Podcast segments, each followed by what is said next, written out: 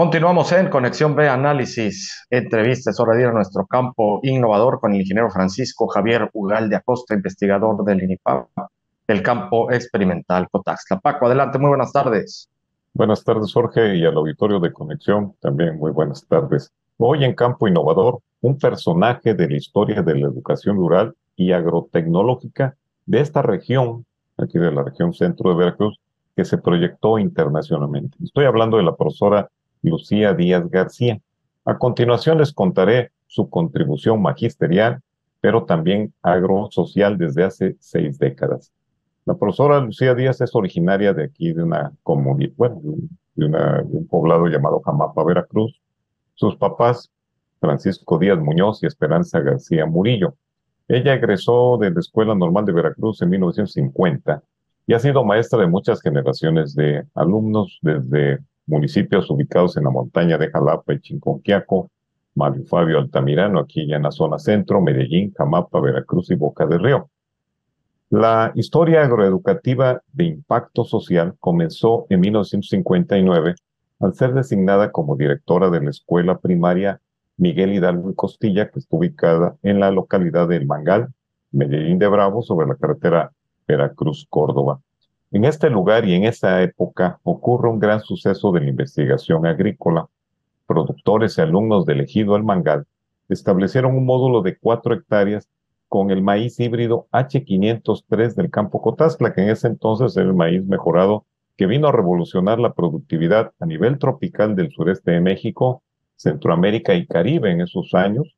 Después, con el tiempo, llegó a países del cono sur y hasta centro de África. Fue tan impactante, Jorge, el desarrollo de este híbrido de maíz H503 y la vinculación agroeducativa que se tenía con la parcela escolar del Mangal como una estrategia de transferencia, que los investigadores del campo Cotazla, Abdo Magdú Méndez, que actualmente vive en Mérida, Eduardo Jiménez Sánchez y Nepstalí Bautista Rodríguez fallecidos, pues en ese entonces informaron a las autoridades de la Oficina de Estudios Especiales, lo que hoy es el INIFAP, pero en ese entonces era una oficina paralela o, dependiente pues de la Secretaría de Agricultura y pues también ahí estaban directivos de la Fundación Rockefeller. En ese entonces, lo que motivó pues este, este hecho agrícola de ciencia y tecnología motivó a que el gobierno de Estados Unidos enviara una misión de funcionarios encabezados por el hermano del presidente en ese entonces, eh, el doctor Milton Eisenhower, que tenía amplia experiencia agrícola y también acudieron directivos de la Fundación Rockefeller, tanto de Estados Unidos como los que estaban aquí en México, también con la presencia de embajadores de ambos países. Pues el propósito era conocer este avance de la ciencia agrícola que había revolucionado y esta estrategia de utilizar las parcelas escolares, que era un método muy adecuado según he visto en ese entonces. Recordemos, Jorge y amigos, que estas acciones eran resultado de un acuerdo bilateral entre México y Estados Unidos para mejorar la productividad del campo y así fue. Los visitantes fueron recibidos el 20 de agosto de 1959 por el secretario de Agricultura, por el gobernador de Veracruz y más de 30 funcionarios de diversas instituciones del sector agropecuario y desde luego por los investigadores del campo. Fue un suceso único que hoy traemos a Campo Innovador a través de la maestra Lucía Díaz Jorge. Paco, volver a insistir con esta relación que existió eh, en este entonces, estamos hablando de mitad del siglo pasado, del siglo XX, entre México y Estados Unidos, esta amplia cooperación a través de la Fundación Rockefeller y el gran impulso que le dio la Fundación Rockefeller al campo mexicano y en específico al INIFAP, al campo experimental Cotaxla y a los distintos campos experimentales.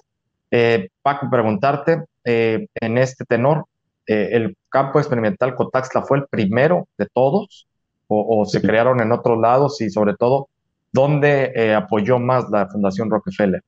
Bueno, en la parte medular fueron tres campos, uno que está en Ciudad Obregón actualmente, otro que está en el Valle de México, muy cerca de la Universidad de Chapingo, que se llama el campo experimental El Horno y el campo Cotasla. Esos fueron los tres en donde invirtió la Fundación Rockefeller y en 1960 ya se convierte en nuestra institución, en Instituto Nacional de Investigaciones Agrícolas, la Fundación Rockefeller se retira de financiar, sin embargo, dejó todavía mucho personal técnico especializado, pero esos fueron los tres. Y Campo Cotazla, pues tenía que ver con prácticamente todo el sureste de México, Centroamérica, Sudamérica, Caribe. O sea, era, fue el, el experimento precisamente para desarrollar tecnología para las zonas tropicales.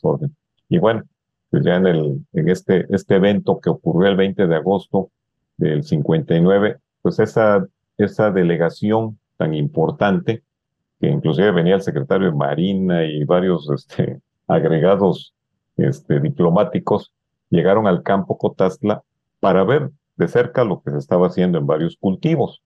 Pero en punto de las 4 de la tarde se trasladaron a la escuela del Mangal, motivo principal de la visita a México, para conocer el campo demostrativo de maíz H503. Fueron recibidos precisamente por la maestra Lucía Díaz y alumnos y productores que fueron los que precisamente sembraron este módulo, pues fue un evento de magnitud internacional que en alguna ocasión lo detallamos precisamente. Pero de aquí, de esta parcela, Jorge, y eso lo sabía, lo desconocía hasta que la maestra Lucía me lo comentó, que esa siembra que se hizo fue precisamente para construir la casa del maestro, para que se quedaran los maestros a vivir y no tuvieran que andarse moviendo, pues porque algunos no eran de aquí, de cerca de Veracruz, y esa escuela, esa casa del maestro se construyó en 1960 a partir de la cosecha de este maíz H503. Y bueno, otro evento que está ligado a la vida de la maestra Lucía Díaz es que su papá, don Francisco Díaz Muñoz, fue el, pues el encargado de recibir al presidente Adolfo López Mateos y al expresidente Adolfo Ruiz Cortines en 1960, ahí en el campo Cotazla, para inaugurar oficialmente el campo Cotazla.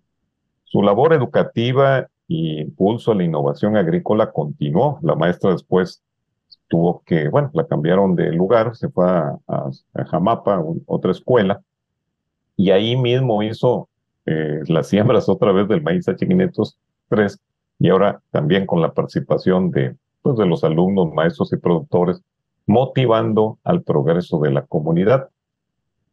En febrero del 2002 ya la maestra me platicó que se jubiló después de 50 años de labor educativa, recibió diploma de honor por el presidente de México en ese entonces, también recibió medallas Manuel Altamirano y Enrique Cerrexame. Hace tres años tuve la oportunidad de conocerla al estar investigando quién eran los personajes de aquellas fotografías antiguas del campo Cotazla. Y bueno, me contacté con, con la contadora Maribel Díaz ahí de Jamapa y me dice, no, pues es mi tío. Y entonces después me conectó con la hija de, la maestra Lucía, la, la química Esperanza, y desde entonces la maestra Lucía ha sido mi consultora de la historia de la institución, ya que ahí me identifica a través de estas fotografías antiguas, pues cómo está ubicada la historia del campo Cotazla en esta línea de tiempo. Jorge también me comentó que la maestra Lucía, que tu bisabuelo y tu abuelo acudían a la casa de sus papás allá por los 50 y 60, precisamente para platicar con, con don Francisco Díaz, pero también para degustar los platillos que su mamá elaboraba. Y me dice la maestra que llegaban, bueno, iban del ferrocarril aquí de Veracruz a Medellín y ahí los esperaban y los trasladaban en carreta hasta Jamapa. La maestra Lucía pues, es un gran personaje, aparte de esto, formado excelentes mexicanas, sus hijas Esperanza, Elia, Silvia y María Ángela, todas profesionistas. De alguna manera, Jorge, pues parece que hay conexión de alguna manera con la familia de tu servidor, porque resulta que los tíos de mi esposa fueron compañeros, profesores de la maestra en la localidad del Mangal y Capital en Medellín de Bravo. Esto como un comentario al margen. Bueno, pues la maestra Lucía ha contribuido tanto en la formación educativa de niños y niños en las comunidades rurales y urbanas y al mismo tiempo es promotora de la tecnología agrícola en las parcelas escolares, lo que la convierte, a mi criterio, en la primera mujer extensionista en llevar la tecnología a, estos, estas comunidades. Ella continúa en activo. Su más reciente aportación es el libro de las Memorias de Jamapa, presentado el pasado 16 de marzo en el Museo Comunitario, con la presencia de familiares y amistades de diferentes épocas, que por cierto, Jorge, hoy nos están escuchando en el programa. Jorge.